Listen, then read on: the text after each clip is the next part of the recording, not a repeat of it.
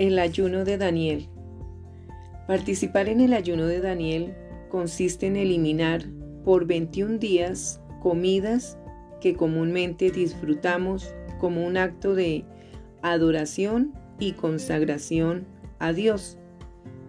Los alimentos permitidos son frutas, verduras, cereales integrales, legumbres, nueces, semillas y aceites.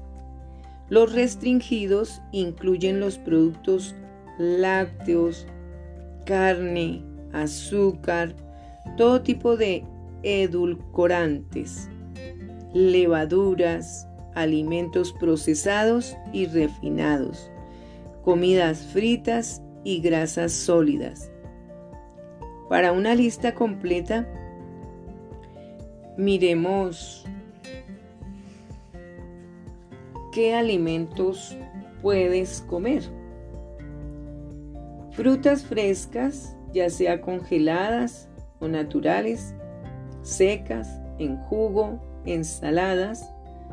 Verduras frescas, congeladas, secas, en jugo, enlatadas.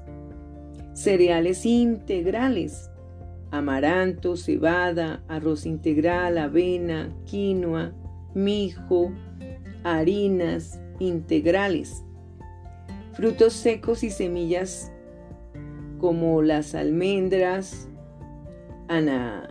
anacardos, macadamias, macadamias, maníes o cacahuates, pacanas, piñones, nueces, semillas de calabaza, semillas de sésamo, semillas de girasol, mantequillas de frutos secos, panes sin levadura, panes de harina integral, sin levadura o azúcar o conservantes, legumbres enlatadas o secas, frijoles negros, frijoles carita o porotos de ojo negro, alubias o judías, garbanzos, frijoles colorados, lentejas, frijoles pintos, alberjas, partidas. Aceites de calidad, aceite de canola, coco, linaza, uva, oliva, maní, sésamo. Bebidas, agua destilada, agua filtrada, agua de manantial. Otros, hierbas, especias, sal, pimienta, condimentos, productos de soja, tofu, Ahora vamos a los alimentos que hay que evitar.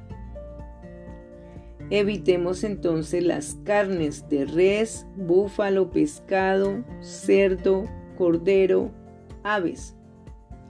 También los lácteos, la mantequilla, el queso, la crema, los huevos, la leche.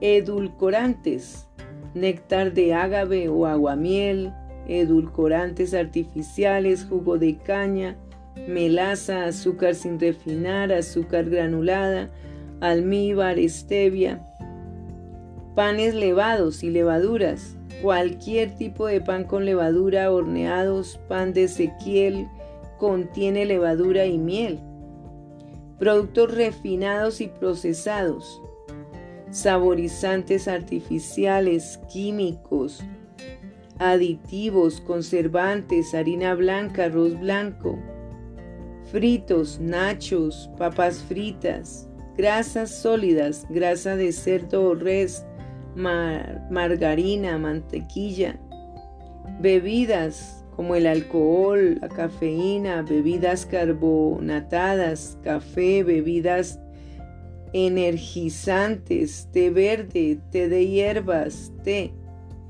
esos son los alimentos que hay que evitar.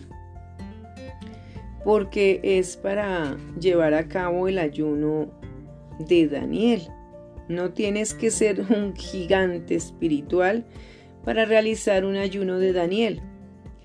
El mismo es ideal para todo aquel que está ávido de una mayor conexión con Dios y se encuentra dispuesto a hacer un compromiso por tres semanas, 21 días, con la disciplina espiritual del ayuno como un medio para lograr esa conexión con lo celestial, con lo espiritual, con la presencia de nuestro amado Jesús.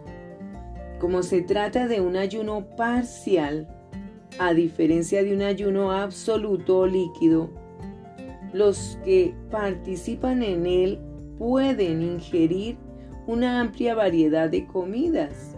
Por esta razón el ayuno de Daniel resulta una buena forma de ayuno para los principiantes.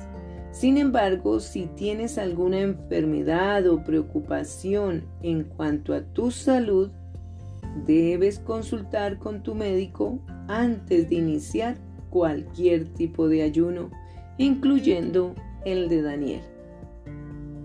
Los principios del ayuno de Daniel de los días modernos están basados en las experiencias de ayuno del profeta Daniel. Seguimos su ejemplo no tanto porque valga la pena repetir su dieta, sino más bien porque su corazón es digno de imitar.